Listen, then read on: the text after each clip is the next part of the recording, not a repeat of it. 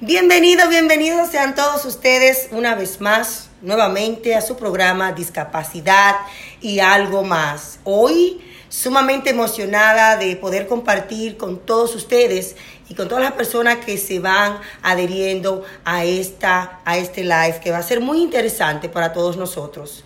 Quiero darle la bienvenida a través de KS Radio, el sonido de la bendición. Estamos en estos momentos sintonizándonos para la República Dominicana.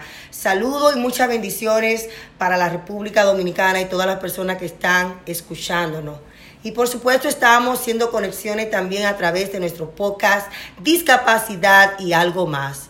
Saludo especial a toda la gente que se están conectando en estos momentos, a Jane Núñez, a Marco Padillas y a Alex Álvarez, quien estará con nosotros en tan solo unos segundos. Gracias, gracias de verdad por estar con nosotros. Quiero recomendarte rapidito que vayas a Amazon para que eh, tenga la oportunidad de aprender más de las personas con discapacidades y los familiares, rompiendo las barreras de la discapacidad. Se trata de eso, de cómo podemos juntos aprender a romper las barreras de la discapacidad para hacer un mundo mejor para las personas que tienen discapacidad. Y por supuesto, esta serie que hemos escrito para educar a los niños, para educar a los jóvenes, al mundo a que entiendan también que ellos son parte de ellos. El héroe, eh, pues pasando diferentes etapas, aquí el héroe encontrando su héroe dentro de él y el héroe que recibe bullying en las escuelas. También están en Amazon, así que por favor vayan a Amazon y el 10% de la compra de estos libros pasarán pues ayuda a la fundación para seguir ayudando a tantas personas a través del mundo entero.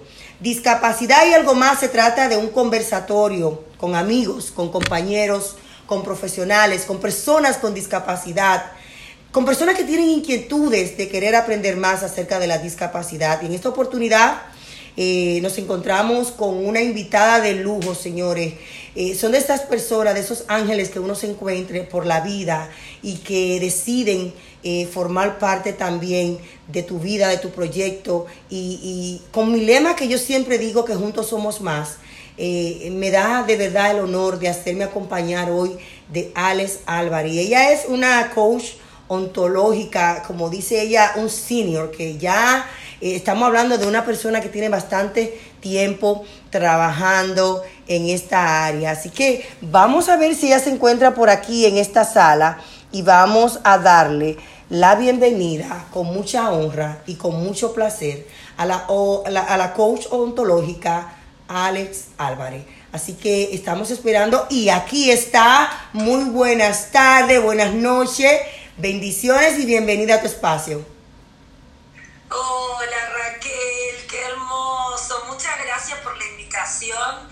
Eh, yo soy la afortunada de poder tener estos espacios de, conversación con vos, de, ver todas las, hermosas personas que se están conectando, a la cual le hice extensiva tu invitación. Me parece tan oportuno hablar de resiliencia y y la verdad que, que cuando pensaba en resiliencia, la primera imagen que se me venía era la tuya, porque alguien resiliente como vos que ha transformado eh, su dolor eh, eh, en una oportunidad para, para su vida y para los, demás, este, bueno, ¿quién más que vos para darnos ese ejemplo de que tú pudiste superar todas tus excusas. Yo pensaba, sos mujer, sos latina en Estados Unidos, eh, tuviste un hijo y, y, nada te frenó, o sea que atravesaste todas las, las circunstancias y todas las excusas que te hubieras podido poner y dijiste voy a ir más allá de eso.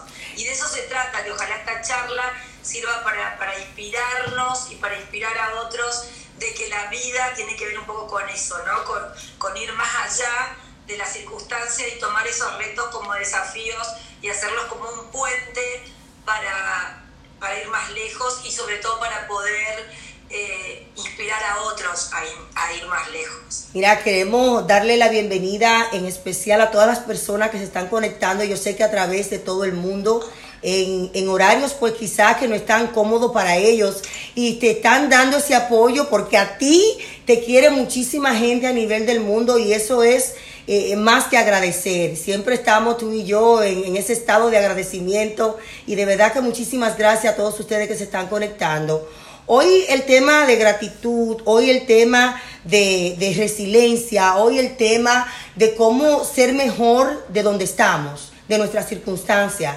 Y de repente hay una Ani ahí que tiene una parálisis cerebral y, y tienes una discapacidad y se encuentra en la sala en estos momentos y se ha graduado de, de licenciada y sigue por más, está yendo por su psicología, por su licenciatura en psicología.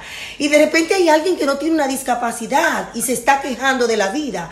Desde partiendo del, del coach, ¿qué es la resiliencia? ¿Qué es ser una persona resiliente? Eh, ser una persona resiliente, la resiliencia es una capacidad que también se desarrolla. Algunos eh, podemos tener ese talento, esa capacidad más innata o por cosas de la vida la hemos desarrollado más. Algunos tal vez no la tenemos y la podemos descubrir. Pero ser una persona resiliente tiene que ver con poder atravesar circunstancias, eh, a veces trágicas, pérdidas, circunstancias no favorables y atravesarlas, eh, cruzar, ir más allá de eso y, sacar de ahí eh, una mejor versión, para mí y para otros. Eh, claramente las personas resilientes tienen ciertas características, buscan siempre el lado positivo de las cosas, porque la resiliencia está en la mirada, en, en qué va a tener sentido para mí porque como decíamos en la otra invitación que vos me hiciste, los hechos acontecen, hay cosas que han pasado. Es posible que yo, que, que, esta persona eh, pueda nacer con algo que, que la limita eh, y la puede limitar menos o profundamente. Es posible que un hijo pueda nacer con, con, con, y yo no esperaba eso y esperaba que, que otra vida acontezca para él. Pero lo que yo no puedo saber yo siento, y en esta referencia que hicimos con vos de la semilla, todos somos una semilla con un potencial para desplegar, pero no sabemos claramente, hasta que nos animamos a, desplegarnos como, como semillas, qué árbol vinimos a hacer para el mundo. Ok, vamos, vamos por parte, Alex, vamos por parte. Eh, eh, somos una semilla. ¿Cómo, ¿Cómo yo entiendo ese valor que tengo yo? ¿Cómo yo me empiezo a dar cuenta? De, encontrar a través de ese valor los propósitos míos en la vida. ¿Cómo, ¿Cómo yo empiezo? ¿Cómo tú me invitas a yo entender la, la importancia de yo existir en la tierra? Porque tomo la referencia de la semilla, porque semilla como tal, toda semilla tiene su potencial, ¿no? Cuando nosotros la vemos, todas son semillas pero no sabemos qué se va a desplegar de, esa semilla. Todos podemos ser distintos árboles. Entonces hay un potencial y ese potencial está en la vida misma. La vida nos conecta con ese potencial. Ahora, el propósito, que desde mi mirada el propósito se descubre, por eso nos lleva tiempo descubrir ese, ese para qué hago lo que hago, el sentido que le voy a dar a lo que acontece. Porque lo que acontece, con, qué eh, eh, limitaciones o fortalezas ha nacido mi hijo, desde las más mínimas hasta las más grandes, eh, qué situaciones de la vida, qué pérdidas he tenido yo, que también me limitan, porque no hay limitación más grande, no hay discapacidad más grande que la capacidad de mirar oportunidad en la vida. La vida como tal es una oportunidad. Ahora, la limitación o la fortaleza que podemos tener es para ver en ese potencial solo la parte que me complica y que con esto no quiero tener una mirada ilusa de que no hay cosas difíciles. La vida es, es un reto, la, vida es un desafío. Ahora, la huella que yo voy a dejar en la vida es qué hice con eso que me tocó. ¿Cuánto ayudé a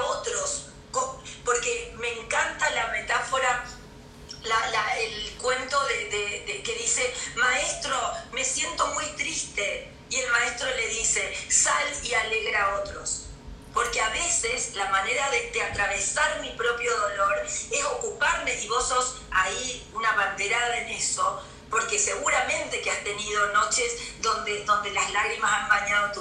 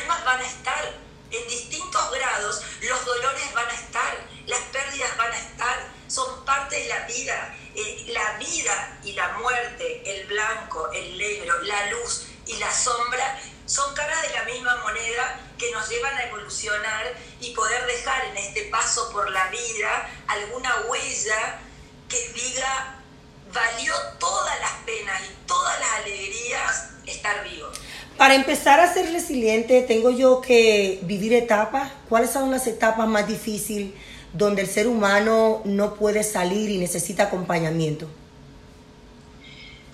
Yo creo que, el, primer paso para, empezar a abrazar esa resiliencia como, una capacidad de transformación es la aceptación, eh, abrazar lo que es, eh, no resistirme ante lo que es y podríamos estar hablando de un divorcio, de una pérdida de trabajo, el fallecimiento de un ser querido, recibir el diagnóstico de tener un hijo con discapacidad, eh, tantas cosas. Eh, eh, estamos abordando ese tema, generalizando en todo hoy. Tal cual, tal cual, sí, sí, porque por eso me, interesa que, que digamos que la resiliencia es una capacidad que tenemos que desarrollar todos eh, porque vamos a pasar pérdidas en la vida, vamos a, vamos a pasar situaciones que no queremos vivir, que no hubiéramos elegido para nosotros. Yo siempre digo que, que, que la vida a veces no nos trae lo que queremos, sino lo que necesitamos, y, y, y poder abrazar lo que es, poder tomar la vida en todo su potencial, y, y una vez que eso pasó, y que yo ya no me puedo cuestionar, porque el por qué nos lleva hacia atrás. Cuando yo digo, pero ¿por qué me pasó esto? Si hubiera hecho, si hubiera, me voy al por qué me voy al pasado. En el pasado no puedo cambiar nada. Entonces cuando yo me empiezo a preguntar el para qué, y ahora con esto qué, eh, ¿cómo de esto saco mi mejor versión, la mejor versión para mi hijo, la mejor versión para, para la humanidad?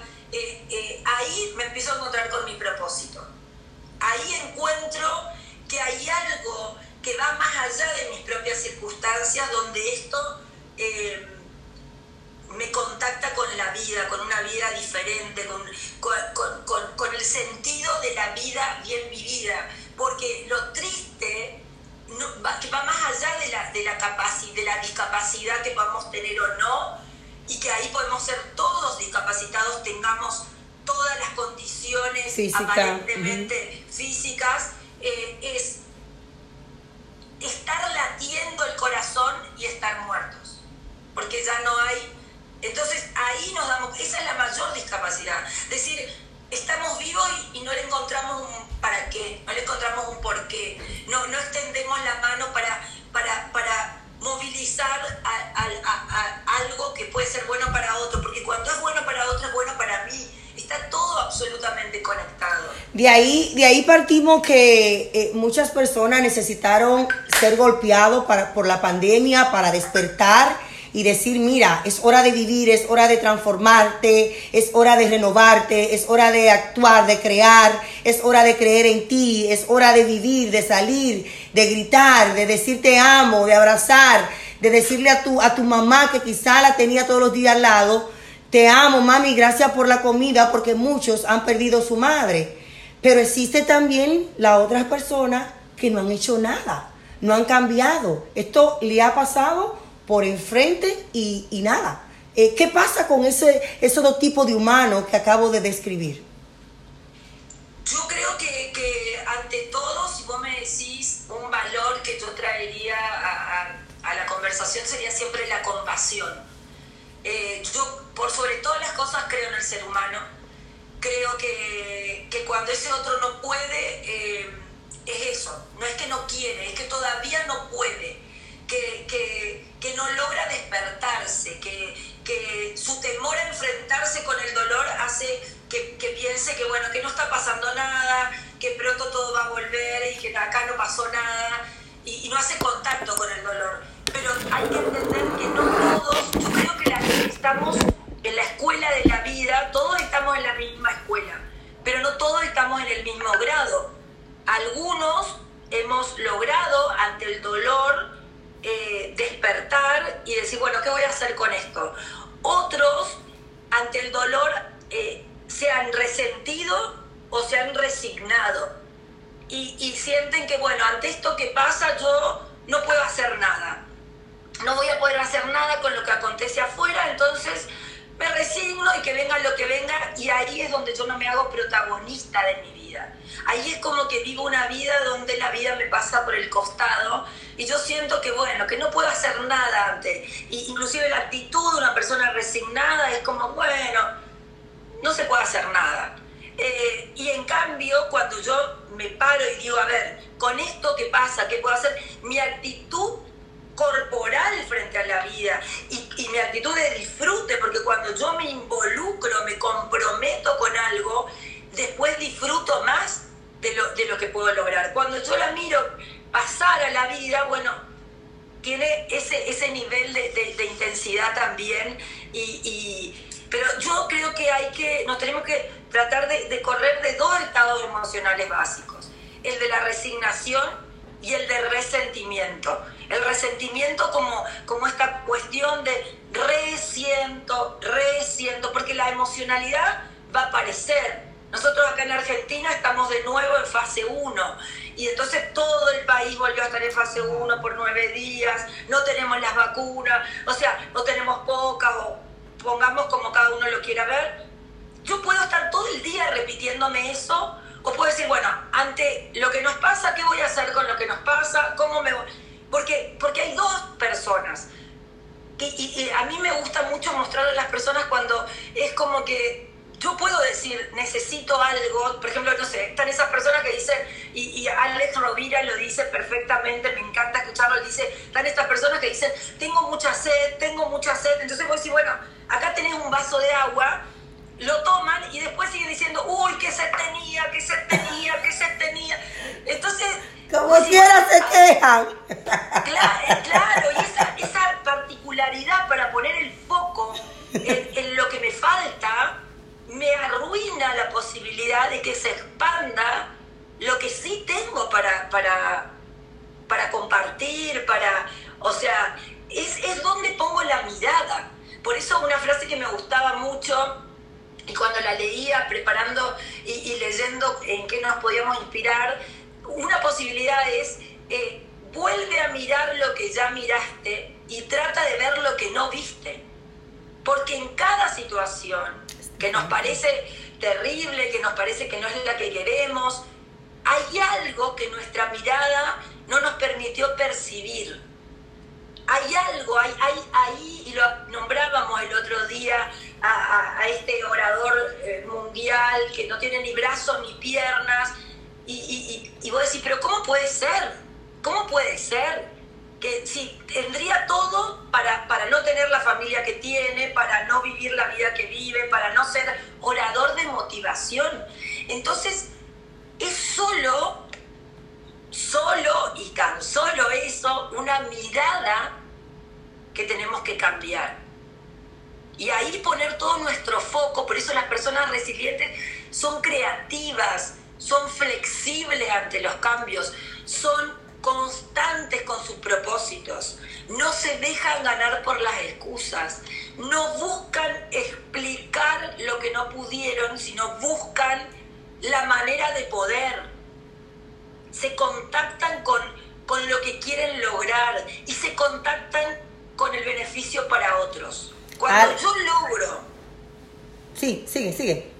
No, que cuando yo logro poder dejarme de mirar el ombligo con mi dolor y, y levantar la mirada, yo empiezo a poder hacer redes, sinergias, pedidos, em, y, las cosas empiezan a cambiar.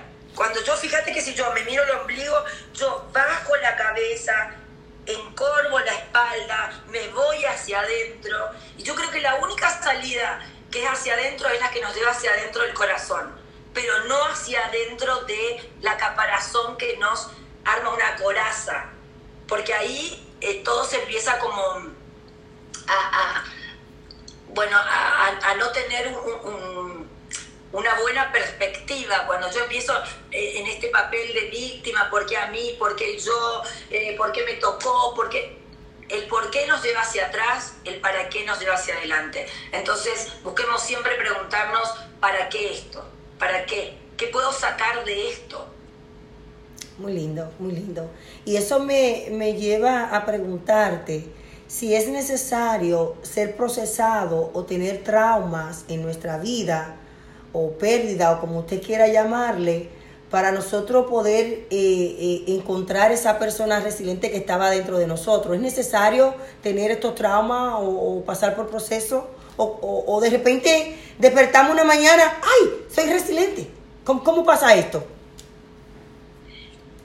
Yo creo que, a ver, yo escuché una vez de un maestro que me decía, se puede aprender de dos maneras, eh, con, por inteligencia o por dolor.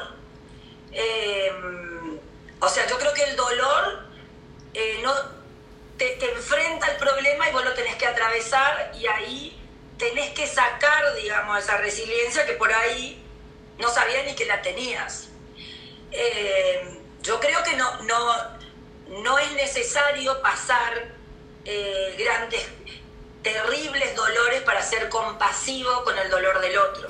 Yo creo que podemos cuando nos metemos en nuestra noche oscura del alma, entender esos momentos donde a mí la vida se me derrumbó y yo no necesito eh, tener que haber pasado por la experiencia de un hijo con discapacidad para darme cuenta de esos momentos donde la vida se me hacía intolerable de dolor, porque seguramente yo tuve otra causa y vos tenés otra, pero en el dolor el ser humano se une.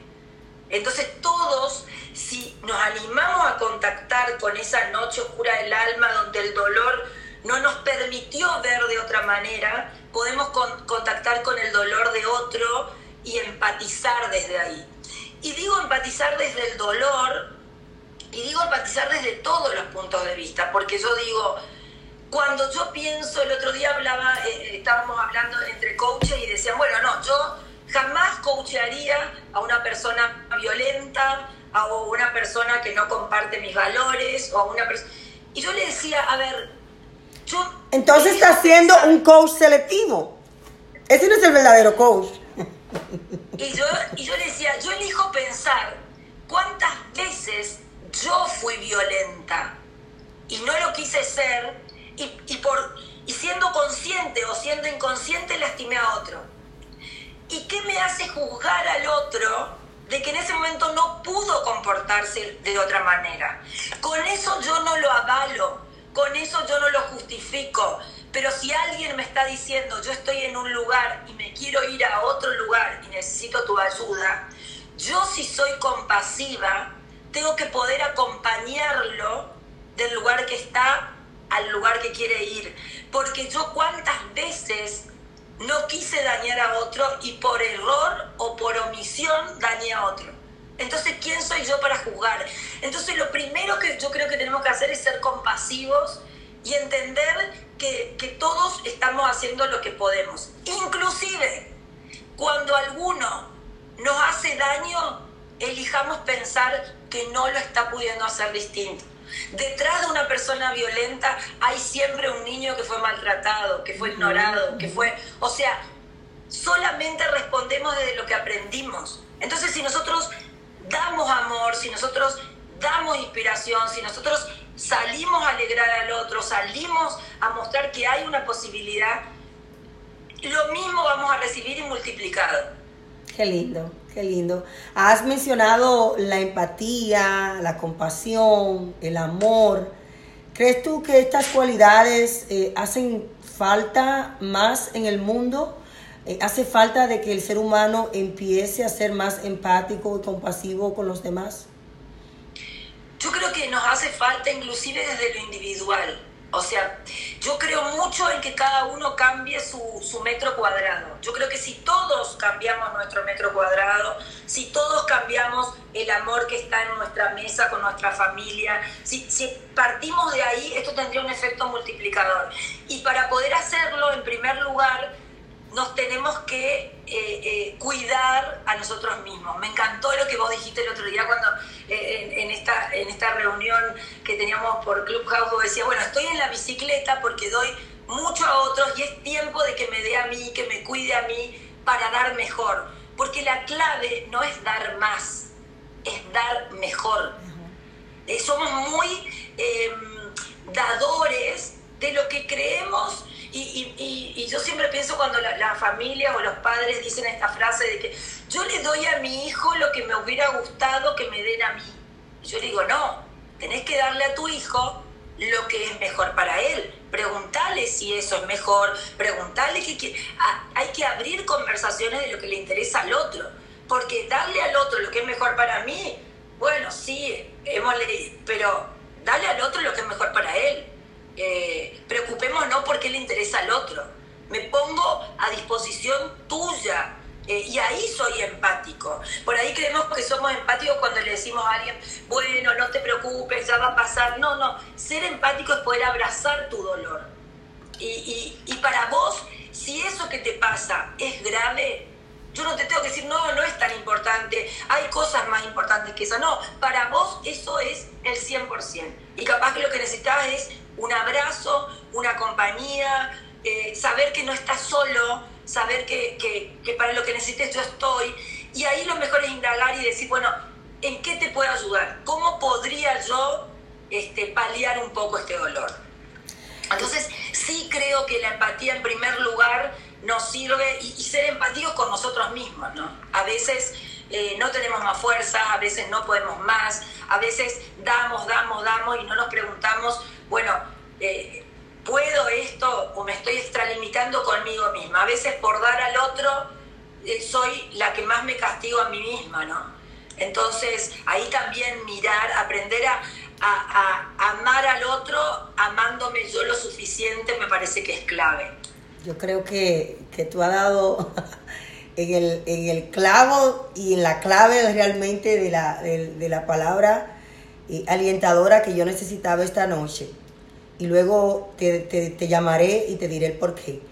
Eh, ya para cerrar el punto de la resiliencia y movernos a la gratitud, ¿puedo yo compartir eh, mi punto de vista o mis cualidades de ser resiliente con otro? ¿O, o tengo yo que dejar que ese individuo aprenda solo a ser resiliente? desde el punto de vista de su propio eh, proceso. Y, y, cómo entiendo yo que mi proceso le puede servir a otro a, aconsejarlo a hacer mejor o hacerlo tal y cual de esta forma. No sé si entendiste el cuadro de... Sí, yo creo que, que, ahí otra vez la indagación es clave. Yo creo que a alguien hay que preguntarle primero, eh, para, o sea, ¿para qué te sirve este estado de queja? ¿Vos querés seguir ahí? ¿Te sirve para algo? Eh, ¿Para qué te está sirviendo? Esa persona que decíamos que se queja todo el tiempo y que no puede ver una posibilidad.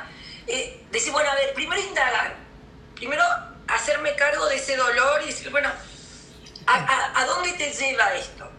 ¿A dónde te está llevando? ¿Estás contenta con ese resultado? ¿Querrías otro resultado? Si querrías otro resultado, podemos probar cosas distintas. Eh, y ahí prestarle un poco tus ojos por un tiempo, porque el que no ve una oportunidad en el desafío que le toca vivir, necesita mirar por los ojos de otro y, empezar este camino, porque no puede ver lo que, quien sabe, vos hoy estás viendo. Entonces, ahí unirlo a una red de apoyo, esto que vos generás, eh, unirse a otras familias que tienen eh, características parecidas, o sea que eh, saben muy bien de qué le estás hablando cuando, cuando ella le hable de, sus propios dolores o él le hable de sus propios dolores, pero que te permita decir, bueno, eh, porque la acción genera ser. Si yo quiero ser resiliente, tengo que tomar acción que me haga ser ese nuevo ser que quiero ser. No voy a poder ser desde el lenguaje. No es que hoy voy a decir, bueno, me voy a levantar resiliente. Voy a tener que empezar a tomar acciones que me hagan ser creativos, que me haga ser flexible, que me haga, ser, me haga pensar que, puedo eh, ver una posibilidad acá, que quiero empezar a ver el para qué.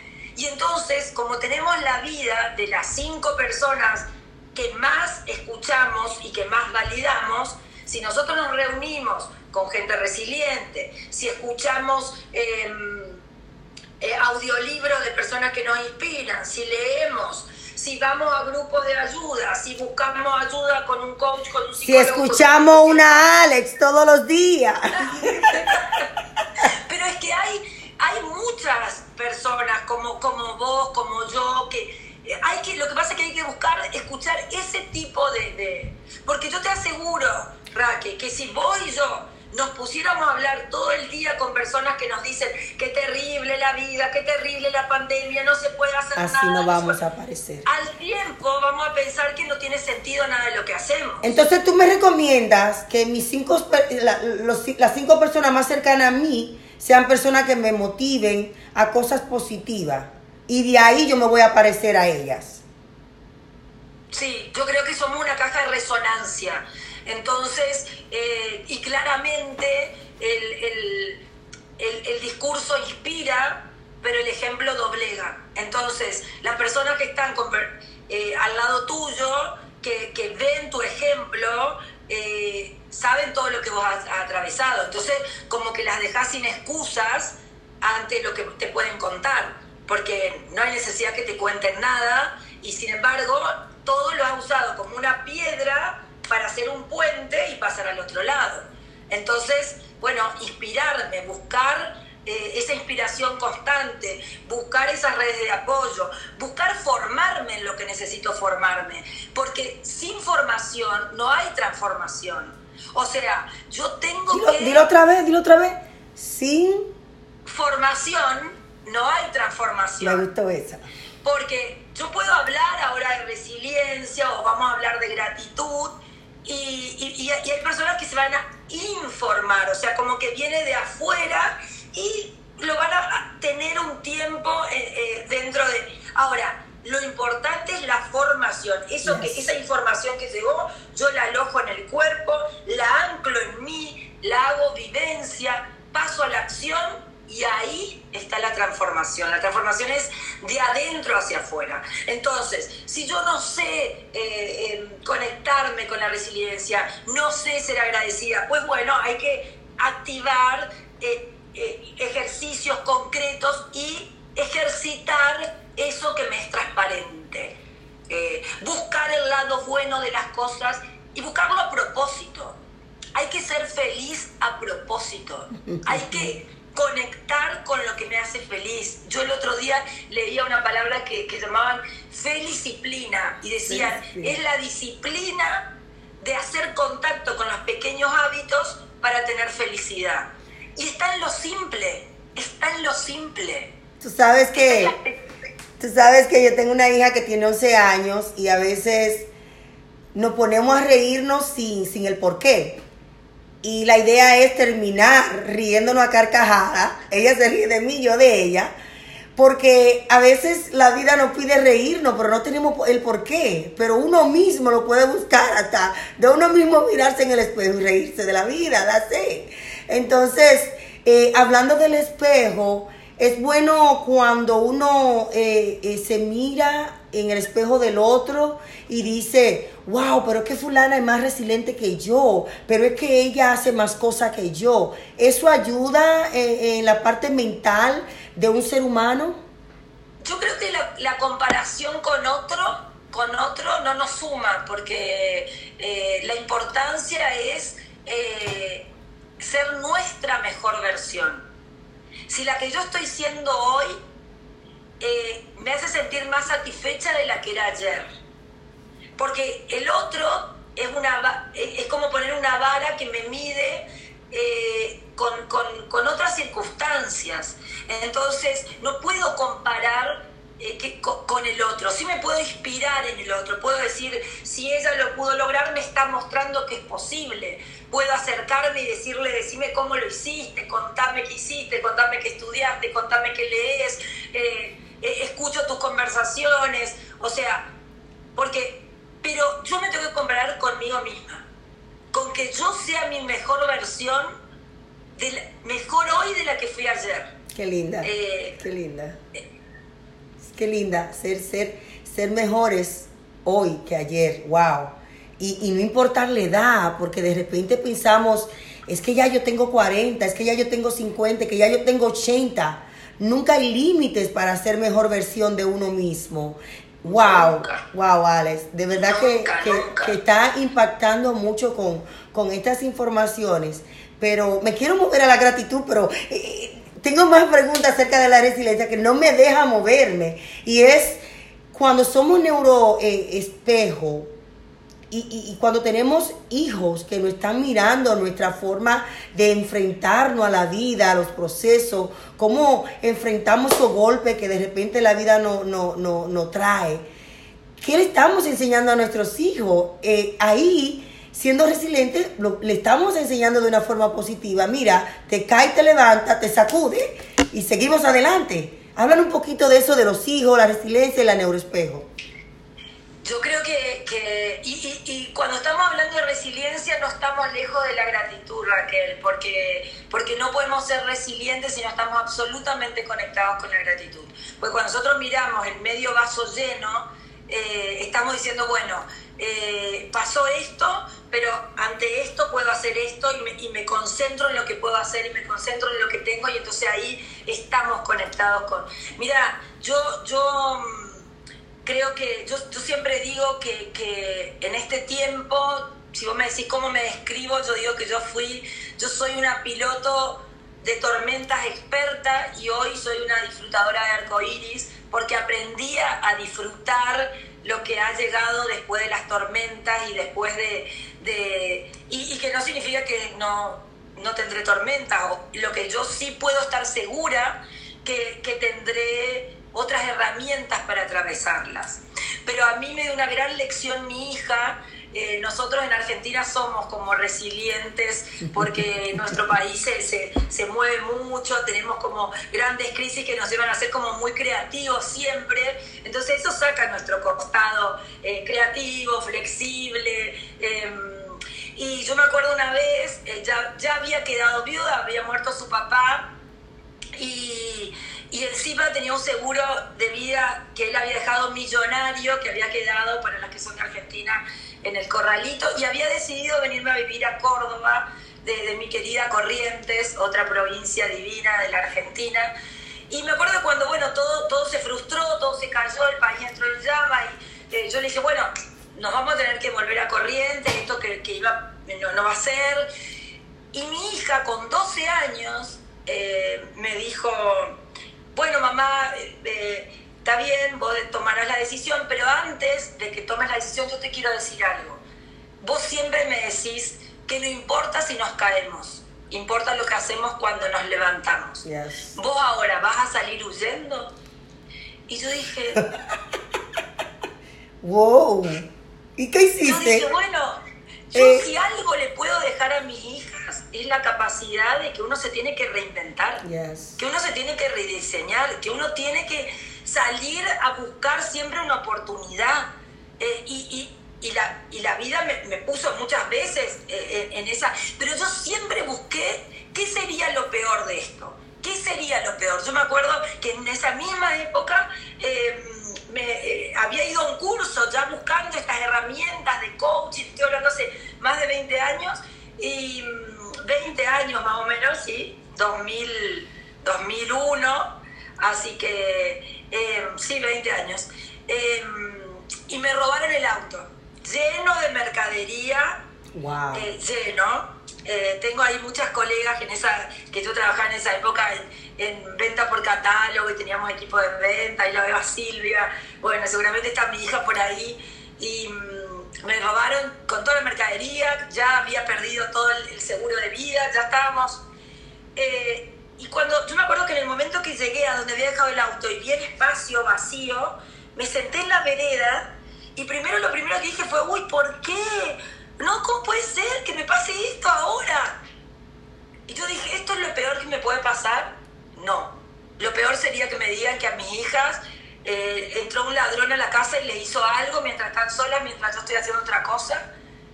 Así que bueno, esto no es lo peor, esto se soluciona completo. Siempre buscar qué sería lo peor, porque mirar en perspectiva que eso no es lo peor que te puede pasar, te coloca en otra posibilidad. Y, la mayoría de las veces eh, no es lo peor.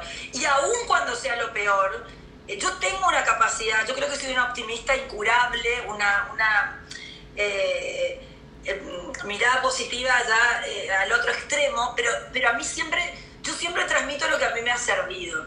Y, mm, porque lo hablo desde la experiencia. Y, yo me acuerdo cuando me dijeron, mi, mi marido, el padre de mi hija, murió en el acto en el acto chocó contra un caballo y murió. 33 años tenía. Y yo primero, bueno, obviamente fue un caos, un rato fue un caos, pero automáticamente pensé en él. Y yo dije, si él tendría que haber quedado vivo, pero postrado, dependiendo de otro, eh, para él hubiera sido una tragedia. Entonces yo elijo lo mejor para él. Y, si, y esto que a mí me duele es lo mejor para él, porque que se haya ido así, y, y, agradecí la posibilidad que Dios haya sido bueno con él y se lo haya llevado en el acto. Porque de quedar eh, postrado, dependiendo de otro, conociéndolo, para él hubiera sido una tragedia. Entonces siempre se puede agradecer. Porque agradecer, yo creo, mira, tiré una frase que pensé en vos y decía, agradecer abre caminos y bendecir los ilumina. Así es. Entonces cuando, cuando yo quiero eh, eh, abrir un camino donde veo la noche, tengo que, agradecer algo, porque de eso hay algo para agradecer. Así cuando estoy perdiendo un ser querido, tengo que agradecer haberlo tenido en vida y haber vivido lo que viví. Siempre hay algo para agradecer. Y bendecir, bendecir al otro, ilumina ese camino. Qué lindo. Qué lindo eh, que tú compartas esos procesos, esos traumas, cómo te ha convertido en la mujer resiliente que eres hoy, en estar compartiéndolo con tantas personas, todas las bendiciones que tiene y aún ser agradecida con la vida. ¿Cómo, cómo podemos ser agradecidos, por ejemplo, los colombianos que están pasando por momentos difíciles en países donde hay masiva pérdida por el coronavirus? ¿Cómo podemos decirle y pedirle a una madre que el diagnóstico es que su hijo está eh, en estado vegetal o que tiene autismo? ¿Cómo le pedimos a alguien que está por firmar el divorcio y aún ama a su esposo, pero eh, la decisión que ellos entienden es divorciarse? ¿Cómo le pedimos ser, eh, ser agradecido con la vida a alguien que quizás va a perder el trabajo mañana. Te la puse difícil, Ale, ¿no verdad? Sí, variada. Me pusiste cosas muy variadas. Hay cosas, porque yo siempre pienso que nosotros tenemos que hacernos cargo. Em, hay, nosotros, si no nos consideramos parte del problema, nunca vamos a ser parte de la solución. Entonces hay cosas como el divorcio, como como un diagnóstico que tiene, pero que tiene posibilidades, que me hace hacerme cargo, me hace ponerme protagonista y, yo puedo eh, em, inferir algo, ¿no? Eh, hay otras cosas como vos decís, bueno, eh, una madre que le dice que su hijo entra en un estado vegetativo, que tal vez no tiene vuelta y que no puede hacer más nada que amar. Yo creo que del otro lado del...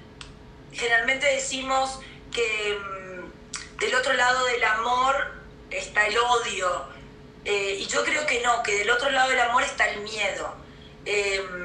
Porque cuando nosotros tenemos muchísimo miedo ante lo que va a pasar, lo que tenemos que hacer es amar más, amar más y confiar en el proceso de la vida que, y tomar cartas en el asunto para resignificar lo que está a nuestro alcance. Si nosotros firmamos un divorcio, y confiamos en el proceso de la vida, pero no cambiamos nosotros, seguramente vamos a tener muchas parejas más que nos repitan la misma lección hasta que aprendamos.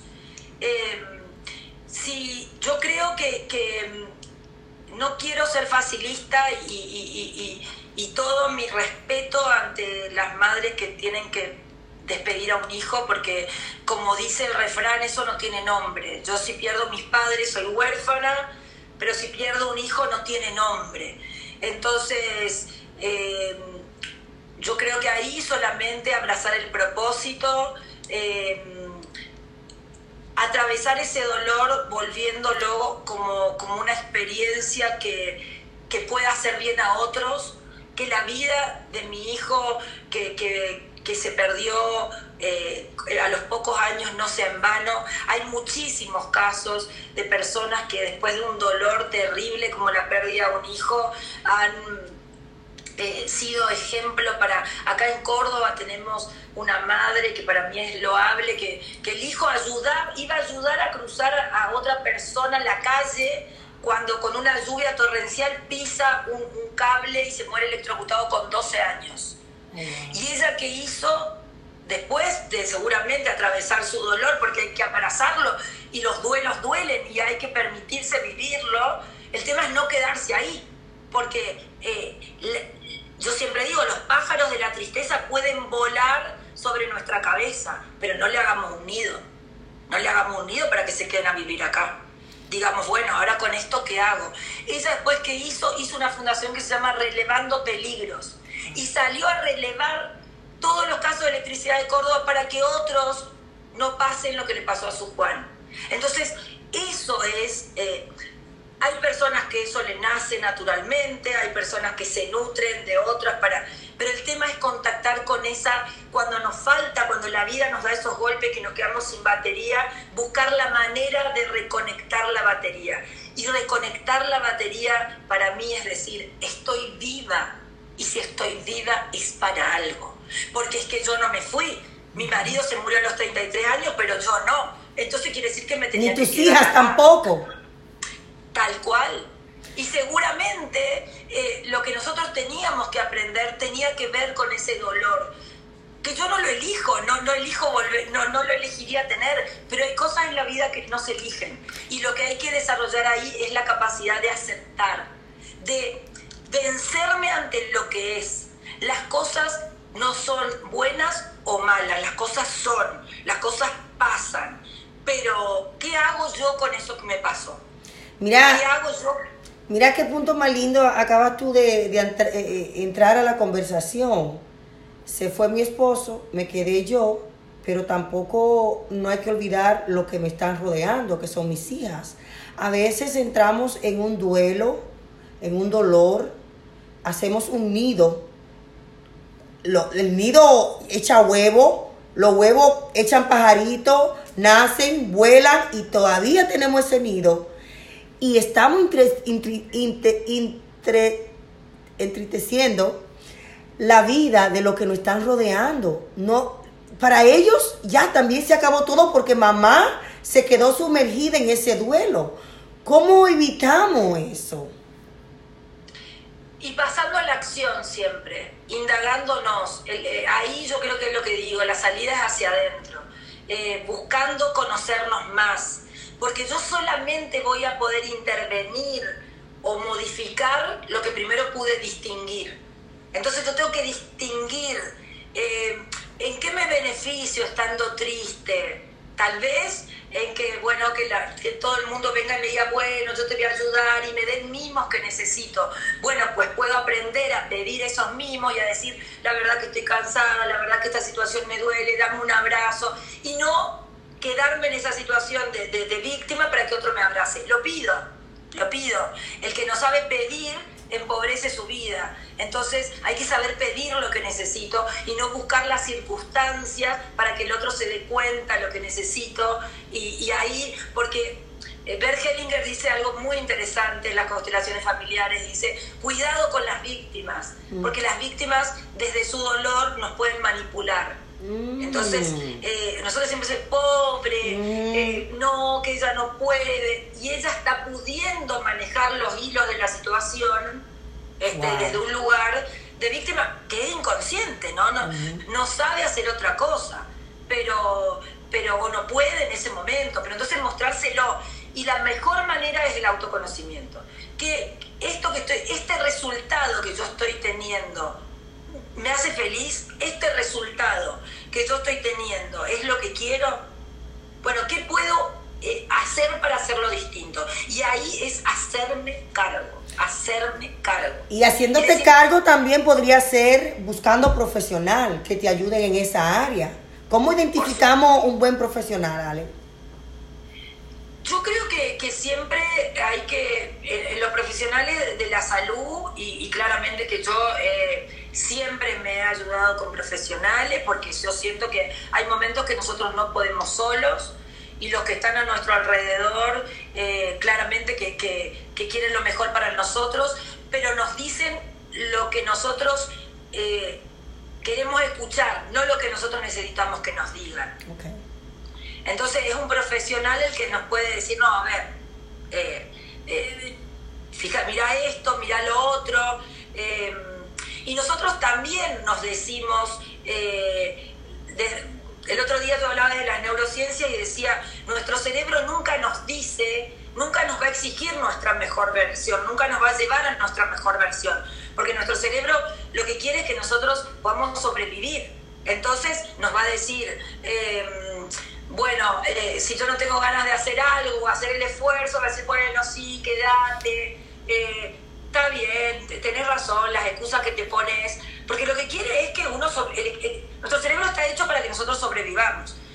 Entonces, lo no para que nosotros nos exijamos. Entonces, ahí hay que buscar un profesional, eh, eh, el que nos diga, no, a ver, esto es lo que tenés que hacer. Eh, esto es lo que te hace bien. Y, y cómo podés empezar a hacerlo. ¿no? Porque a veces no sabemos cómo. Y yo ahí siempre digo ir de lo chiquito a lo grande. O sea, no, las transformaciones no se hacen de un día para otro. Eh, nosotros, la vida que se gestó, la que tuvimos el, milagro de poder ser madre y las que vimos el milagro en otros y nuestra propia vida cuando nos han gestado, ha ido muy lentamente y ha llevado un proceso como de nueve meses. Entonces, no pretendamos decir, bueno, yo mañana quiero de, no, no caminar ni una cuadra, mañana quiero correr cinco kilómetros. No, voy a hacer toda una transformación y, voy a ir de lo chiquito. Yo siempre digo en, mis talleres, digo, hagan un método que, que yo lo autodenominé ILCA, digo, pongan la intención, busquen el logro, o sea, que le, hagan una intención y que sea tan chico como para que lo pueda lograr. Entonces cuando lo logro, lo celebro y lo agradezco. Y ahí lo retroalimento. Cuando yo me doy cuenta que eso puede hacer, voy un pasito más lo sostengo y sigo creciendo. Pero pongan la intención, busquen lograrlo, celebren y agradezcan. Alex, ¿y, qué hacemos con el miedo y con ese síndrome del impostor que quiere a veces tocar nuestra puerta y, lo dejamos entrar? Es que yo con el, con el miedo, como te digo, el otro lado del miedo, eh, del otro lado del miedo para mí está el amor.